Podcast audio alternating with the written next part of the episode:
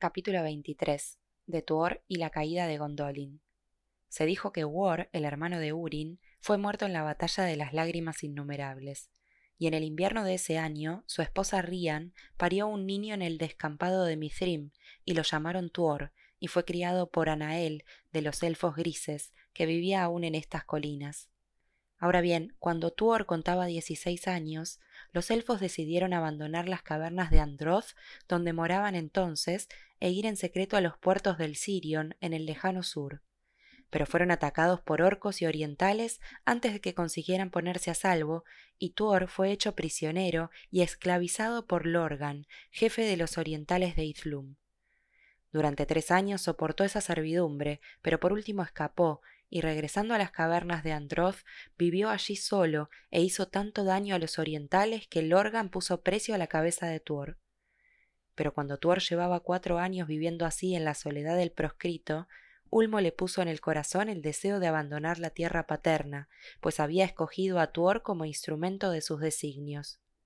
Y dejando una vez más las cavernas de Androth, Tuor se dirigió hacia el oeste a través de Dorlomin y encontró Anon in Gelid, el portal de los Noldor, que el pueblo de Turgon había construido cuando habitaban en Nebrast muchos años atrás. Desde allí un túnel oscuro avanzaba por debajo de las montañas y salía a Kirit Nineach, la grieta del arco iris, por la que unas aguas turbulentas se precipitaban hacia el mar occidental. Así pues, la huida de Tuor de Izlum no fue advertida por hombre ni orco alguno, y nada de todo esto llegó a oídos de Morgoth. Y Tuor llegó a Nebrast y al contemplar el Belegaer, el gran mar, se enamoró de él, y llevó siempre en el corazón y en el oído el sonido y la nostalgia del mar, y una inquietud despertó en él que lo arrastró por fin a las profundidades de los reinos de Ulmo. Entonces vivió solo en Nebrast, y el verano de ese año pasó, y el destino de Nargothrond estaba cumpliéndose. Pero cuando llegó el otoño, vio siete cisnes que iban volando hacia el sur, y le parecieron un signo de que se había demorado demasiado, y los siguió a lo largo de las costas del mar. Así llegó por fin a las estancias desiertas de Viñamar, bajo el monte Taras, y entró en ellas, y encontró allí el escudo y la cota y la espada y el yelmo que Turgon había dejado por orden de Ulmo hacía ya mucho tiempo. Tomó esas armas y se aproximó a la costa. Pero vino del oeste una gran tormenta, y de esa tormenta Ulmo, señor de las aguas, se alzó majestuosamente y le habló a Tuor que estaba a orillas del mar, y le ordenó que abandonara ese sitio y buscara el reino escondido de Gondolin, y le dio a Thor una gran capa para ocultarlo con una sombra a los ojos del enemigo. Pero por la mañana, cuando hubo pasado la tormenta, Thor se topó con un elfo junto a los muros de Viniamar. Y era Borongwe, hijo de Arangwe, de Gondolin, que había navegado en el último barco que Turgon enviara a Occidente. Pero cuando al volver por fin de alta mar el barco naufragó a la vista de las costas de la Tierra Media, Ulmo lo recogió, solo a él de entre todos los marineros, y lo arrojó a tierra cerca de Viñamar. Y al enterarse de la orden impuesta a Tuor por el señor de las aguas, Gorongue se asombró mucho y aceptó guiarlo a las puertas escondidas de Gondolin. Por tanto se pusieron juntos en marcha, y cuando el fiero invierno de ese año descendió sobre ellos desde el norte, se encaminaban fatigosamente hacia el este bajo los picos de las montañas de la sombra. Por fin alcanzaron los estanques de Ibrin y miraron allí con pena la devastación provocada por el paso de Glaurung el dragón. Pero mientras estaban mirando, vieron a uno que iba deprisa hacia el norte, un hombre alto, vestido de negro, que llevaba una espada negra pero no sabían quién era ni qué había ocurrido en el sur, y no dijeron una palabra. Y por último, mediante el poder que Ulmo había puesto en ellos, llegaron a las puertas escondidas de Gondolin, y pasando por el túnel subterráneo, alcanzaron el portón interior y la guardia los hizo prisioneros. Fueron conducidos entonces por el poderoso desfiladero de Orfalj Ejor, cerrado por siete puertas, y llevados ante Estelion, de la fuente, el guardián de la gran puerta al final del camino empinado, y allí Tuor dejó caer la capa, y por las armas que llevaba de Viñamar reconocieron que era en verdad el enviado de Ulmo. Entonces Tuor contempló el hermoso valle de Tumladen, engarzado como una joya verde entre las colinas de alrededor, y a lo lejos, sobre la altura rocosa de Amon Guaref, vio a Gondolin la Grande, ciudad de siete nombres, cuya fama y gloria es alta en el canto de todos los elfos de las tierras de Acuende. Por orden de Excelion, las trompetas sonaron en las torres de la gran puerta, y las colinas devolvieron el eco, y lejano, pero claro, llegó el sonido de otras trompetas que respondían desde los muros blancos de la ciudad, arrebolados con el alba que se extendía por la llanura. Así fue como el hijo de War cabalgó a través de Tumladen y llegó a las puertas de Gondolin y después de ascender las amplias escalinatas de la ciudad, fue por fin conducido a la torre del rey y contempló las imágenes de los árboles de Valinor. Entonces Tuor se encontró de pie ante Turgon, hijo de Fingolfin, rey supremo de los Noldor, y a la derecha del rey estaba de pie Maeglin, hijo de su hermana, y a la izquierda tenía sentada a su hija Idril Celebrindal, y todos los que escucharon la voz de Tuor se maravillaron, preguntándose si sería en verdad un hombre de raza mortal, porque hablaba con las palabras del Señor de las Aguas que le venían en ese instante. Y le advirtió a Turgon que la maldición de Mandos se precipitaba ahora e iba a cumplirse, y que todas las obras de los Noldor perecerían, y le dijo que partiera y abandonara la poderosa ciudad que había construido y bajara por el Sirion al mar. Entonces Turgon meditó largo tiempo el consejo de Ulmo, y le vinieron a la mente las palabras que oyera en Viniamar. No ames demasiado la obra de tus manos y las invenciones de tu corazón, y recuerda que la verdadera esperanza de los Noldor está en el occidente y viene del mar. Pero Turgon se había vuelto orgulloso, y Gondolin era tan bella como un recuerdo de Elben Tirion, y él confiaba todavía en el secreto y en la fuerza inexpugnable de estas tierras, aun cuando Umbala lo negara y después de la Nirnaeth Arnoediad, el pueblo de esa ciudad no deseaba volver a mezclarse en los males de los elfos y los hombres de fuera, ni regresar a Occidente por el camino del miedo y del peligro. Encerrados tras sus colinas encantadas y sus sendas, no toleraban que nadie entrase, aunque estuviera huyendo del odio de Morgoth. Y las nuevas de las tierras de más allá les llegaban débiles y lejanas, y muy poco caso hacían de ellas. Los espías de Morgoth los buscaban en vano, y Gondolin era como un rumor y un secreto que nadie podía descubrir. Maeglin hablaba siempre en contra de Tuor en los consejos del rey, con palabras que parecían convincentes, en tanto respondían a los deseos de Turgon, y por fin el rey se negó al mandato de Ulmo y rechazó la advertencia. Sin embargo, en ese consejo del Bala escuchó otra vez las palabras que fueran pronunciadas en la costa de Araman mucho tiempo atrás, antes que los Noldor partieran y el miedo a la traición despertó en el corazón de Turgon. Cerraron por tanto las puertas escondidas de las montañas circundantes, y desde entonces nadie salió nunca de Gondolin en misión de paz o de guerra mientras la ciudad estuvo allí. Zorondor, el señor de las águilas, les anunció la caída de Nargothrond y luego trajo la noticia de la muerte de Thingol y la de Dior, el heredero, y de la ruina de Doriath pero Turgon cerró los oídos a los males de fuera e hizo voto de no marchar nunca al lado de ningún hijo de Feanor, y prohibió a su pueblo que atravesara el cerco de las colinas. Y Tuor permaneció en Gondolin, subyugado por la beatitud y la belleza de esas tierras y la sabiduría de la gente, y se hizo poderoso de mente y estatura, y aprendió a fondo la ciencia de los elfos exiliados.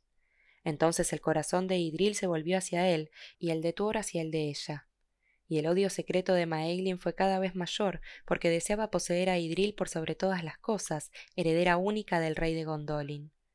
Pero tan alto estaba Tuor en la estima del rey, después de haber vivido allí siete años, que Turgon no le rehusó ni siquiera la mano de su hija, porque aunque no quería hacer caso del mandato de Ulmo, entendía que el destino de los Noldor estaba atado a aquel a quien Ulmo había enviado y no olvidó las palabras que War le había dicho antes de que el ejército de Gondolin abandonara la batalla de las lágrimas innumerables. Entonces se celebró una gran fiesta, porque Tuor se había ganado todos los corazones, excepto los de Maeglin y sus secuaces secretos. Y así ocurrió la segunda unión entre elfos y hombres. En la primavera del año siguiente nació en Gondolin Earendil medio elfo, el hijo de Tuor e Idril Celebrindal y habían transcurrido quinientos tres años desde la llegada de los Noldor a la Tierra Media. De sobrecogedora belleza era Earendil, pues llevaba en la cara una luz que parecía la luz del cielo, y tenía la belleza y la sabiduría de los Eldar, y la fuerza y la audacia de los hombres de antaño. Y el mar le hablaba siempre al oído y al corazón, como a su padre Tuor. En ese entonces los días de Gondolin eran felices y pacíficos, y nadie sabía que la región en donde estaba el reino escondido había sido revelada al fin a Morgoth por los gritos de Urin, cuando en las tierras de más allá de las montañas circundantes, y no pudiendo encontrar la entrada, había llamado desesperado a Turgon. En adelante los pensamientos de Morgoth se volvieron incesantemente hacia la tierra que se extendía entre Anaj y el curso superior de las aguas del Sirion, a donde no habían entrado nunca sus sirvientes. Aunque es cierto que ningún espía o criatura de Angband podía entrar allí, a causa de la vigilancia de las águilas, lo que impedía la consumación de los designios de Morgoth. Pero Idril Celebrindal era sabia y previsora, y tenía una inquietud en el corazón, y la sombra de un mal presagio descendió sobre ella como una nube. Por este motivo hizo preparar un camino subterráneo y secreto que iría desde la ciudad y bajo el llano hasta más allá de los muros, al norte de Amon y dispuso que sólo muy pocos supieran de él, y que ni siquiera un rumor sobre estas obras llegara a oídos de Maeglin. Ahora bien, una vez y cuando Earendil era todavía joven, Maeglin se perdió, porque como ya se dijo amaba la minería y la extracción de metales por sobre toda otra tarea, y era amo y conductor de los elfos que trabajaban en las montañas distantes, buscando metales con que forjarían luego instrumentos de guerra y de paz. Pero Maeglin a menudo iba con algunos de los suyos más allá del cerco de las colinas, y el rey no sabía de esta desobediencia. Y así ocurrió como los quiso el destino, que Maeglin cayera en manos de los orcos y fuera llevado a Angband. Maeglin no era ni débil ni cobarde, pero el tormento con que fue amenazado le amilanó el espíritu y compró su vida y su libertad, revelándole a Morgoth el sitio preciso de Gondolin y los caminos por los que se podía llegar a ella y atacarla. Grande, por cierto, fue la alegría de Morgoth, y a Maeglin le prometió el señorío de Gondolin en calidad de vasallo y la posesión de Idril Celebrindal, cuando la ciudad hubiera sido tomada y en verdad el deseo de Maeglin por Idril y el odio que le tenía a Tuor lo ayudaron en esta traición, la más infame de todas en la historia de los días antiguos. Pero Morgoth lo envió de regreso a Gondolin por miedo de que alguien sospechara y para que Maeglin ayudara en el ataque desde dentro cuando fuese la hora.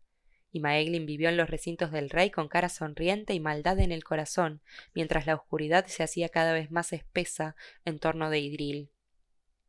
Por último, en el año en que Arendil cumplió siete años, Morgoth estuvo preparado y lanzó sobre Gondolin a balrogs y orcos y lobos, y con ellos iban dragones de la estirpe de Glaurung, numerosos y terribles. El ejército de Morgoth vino por las montañas septentrionales donde era mayor la altura y menos atenta la vigilancia, y le llegó por la noche en tiempo festivo, cuando todo el pueblo de Gondolin estaba sobre los muros esperando el amanecer, para cantar cuando el sol se elevara en el cielo porque al día siguiente era la gran fiesta que ellos llamaban las puertas del verano. Pero la luz roja tiñó las colinas del norte y no las del este, y nada detuvo a los enemigos hasta que estuvieron bajo los muros mismos de Gondolin, y ya no hubo modo de impedir el sitio de la ciudad. De todos los hechos de valor desesperado que allí llevaron a cabo los capitanes de las casas nobles y sus guerreros, y no fue Tuor el menos valiente, mucho se cuenta en la caída de Gondolin, la lucha de Ecthelion de la Fuente con Gothmog, señor de los Balrogs, librada en la misma plaza del rey, en la que se dieron muerte el uno al otro, y la defensa de la torre de Turgon hasta que fue derribada. Y grande fueron la caída y ruina de la torre y la caída de Turgon. Tuor intentó rescatar a Idril del pillaje de la ciudad, pero Maeglin se había apoderado de ella y de Arendil, y Tuor luchó con Maeglin sobre los muros y lo arrojó lejos, y el cuerpo de Maeglin cayó y dio tres veces contra las rocosas pendientes de Amon Guarez antes de hundirse en las llamas que ardían abajo. Entonces Tuor e Idril condujeron a los pocos del pueblo de Gondolin que pudieron reunir en la confusión del incendio por el camino secreto que Idril había preparado y de ese pasaje los capitanes de Angband nada sabían, y no pensaron que ningún fugitivo tomara un camino hacia el norte y las cimas de las montañas, y el más próximo a Angband. El humo del incendio y el vapor de las hermosas fuentes de Gondolin, que se marchitaban en las llamas de los dragones del norte, descendieron sobre el valle de Tumladen en luctuosas tinieblas. Y así fue favorecida la huida de Tuor y los suyos, porque aún tenían que recorrer un camino largo y descubierto desde la boca del túnel hasta el pie de las montañas. No obstante llegaron allí, y más allá de toda esperanza treparon con dolor y desconsuelo, porque esas altas cimas eran frías y espantosas, y tenían entre ellos muchos heridos y mujeres y niños. Había un pasaje terrible, Kirith Toronath se llamaba, la grieta de las águilas, donde a la sombra de los picos más altos serpeaba un estrecho sendero. A la derecha se abría un precipicio abismal y a la izquierda una pendiente tremenda descendía al vacío. A lo largo de ese estrecho sendero marchaban en línea cuando cayeron en una emboscada de orcos, pues Morgoth había montado guardia en las colinas de alrededor y un balrog estaba con ellos. La situación fue entonces espantosa, y difícilmente podría haberlo salvado el valor de Glorfindel, el de los cabellos amarillos, jefe de la casa de la flor dorada de Gondolin, si Zorondor no hubiera llegado en el momento oportuno. Muchos son los cantos que han cantado el duelo de Glorfindel con Balrog sobre el pináculo de una roca. Ambos cayeron perdiéndose en un abismo. Pero las águilas se lanzaron sobre los orcos que retrocedieron chillando y todos fueron muertos o arrojados a las profundidades, de modo que Morgoth nada supo de la huida desde Gondolin hasta mucho después. Entonces Zorondor rescató el cuerpo de Glorfindel del abismo y lo sepultaron bajo un montículo de piedra junto al pasaje. Y allí crecieron hierbas verdes, y de la esterilidad de la piedra nacieron flores amarillas hasta que el mundo cambió. Así, conducidos por Tuor, hijo de War, el resto de los habitantes de Gondolin pasó por encima de las montañas y descendió al valle del Sirion. Y huyendo hacia el sur por fatigosas y peligrosas sendas, arribó por fin a Nantathren, la tierra de los sauces, porque el poder de Ulmo estaba aún en el gran río y alrededor. Allí descansaron un tiempo y se curaron de las heridas y el cansancio, pero del dolor no pudieron curarse y celebraron la memoria de Gondolin y de los elfos que habían perecido allí, las doncellas y las esposas y los guerreros del rey. Y por el amado Glorfindel muchos fueron los cantos que se oyeron bajo los sauces de Nantathren, en la declinación del año. Allí compuso Tuor una canción para su hijo Earendil, en la que contaba la llegada de Ulmo, el señor de las aguas, a las costas de Nebrast en tiempo pasado. Y la nostalgia por el mar despertó en el corazón de Tuor y también en el de su hijo, por tanto, Idril y Tuor partieron de Nantathren y se dirigieron hacia el sur, río abajo, al encuentro del mar, y vivieron allí junto a las desembocaduras del Sirion, y se unieron a las gentes de Elwing, hija de Dior, que habían huido allí solo un tiempo antes. Y cuando llegó a Valar la noticia de la caída de Gondolin y la muerte de Turgon, Ereinion Gilgalad, hijo de Fingon, fue designado rey supremo de los Noldor en la Tierra Media. Pero Morgoth pensó que este triunfo era irreversible, y poco se cuidó de los hijos de Feanor y de su juramento, que a él nunca lo había dañado y le había sido siempre de gran ayuda. Y rió en la negrura de su mente, sin lamentar haber perdido uno de los Silmarils, pues le parecía que por él los últimos jirones del pueblo de los Eldar se desvanecerían de la Tierra Media y ya no la perturbarían. Si estaba enterado de los moradores a orillas del Sirion, no dio la menor señal, esperando su oportunidad y aguardando la obra del aborrecimiento y la mentira. Pero junto al Sirion y el mar creció un pueblo de elfos, espigas de Doriath y Gondolin, y de Valar llegaron los marineros de Kirdan, y se sumaron a ellos, y se dedicaron a la navegación y a la fabricación de barcos, habitando siempre cerca de las costas de Arbernien, bajo la sombra de la mano de Ulmo y se dice que por ese tiempo Ulmo fue a Valinor desde las aguas profundas y les habló allí a los Valar del apuro de los elfos y le pidió que los perdonaran y los rescataran del abrumador poder de Morgoth y recobraran los Silmarils, pues sólo en ellos florecía ahora la luz de los días de bienaventuranza, cuando los dos árboles brillaban todavía en Valinor. Pero Manwë no se dejó conmover, y de los designios de su corazón, ¿qué historia puede hablarnos? Han dicho los sabios que la hora no había llegado todavía y que sólo si alguien se pronunciara a favor de la causa de los elfos y también de la de los hombres y pidiera perdón por sus malandanzas y piedad por sus infortunios, podría alterarse el designio de los poderes. Y quizá ni siquiera Manwë alcanzaría a desatar el juramento de Feanor antes de que se cumpliera, y los hijos de Feanor renunciarían a los Silmarils, que pretendían con encono, porque la luz que brillaba en los Silmarils era obra de los mismos Valar. En esos días Tuor sintió que la vejez lo invadía y que el deseo de la alta mar le crecía con fuerza en el corazón. Por tanto construyó un gran navío y lo llamó Earrame, que significa ala del mar. Y junto con Idril Celebrindal navegó hacia el poniente y no apareció nunca más en historias o canciones. Pero en días posteriores se cantó que solo Tuor, entre los hombres mortales, llegó a ser miembro de la raza mayor y se unió con los Noldor, a quienes amaba y su destino quedó separado del destino de los hombres.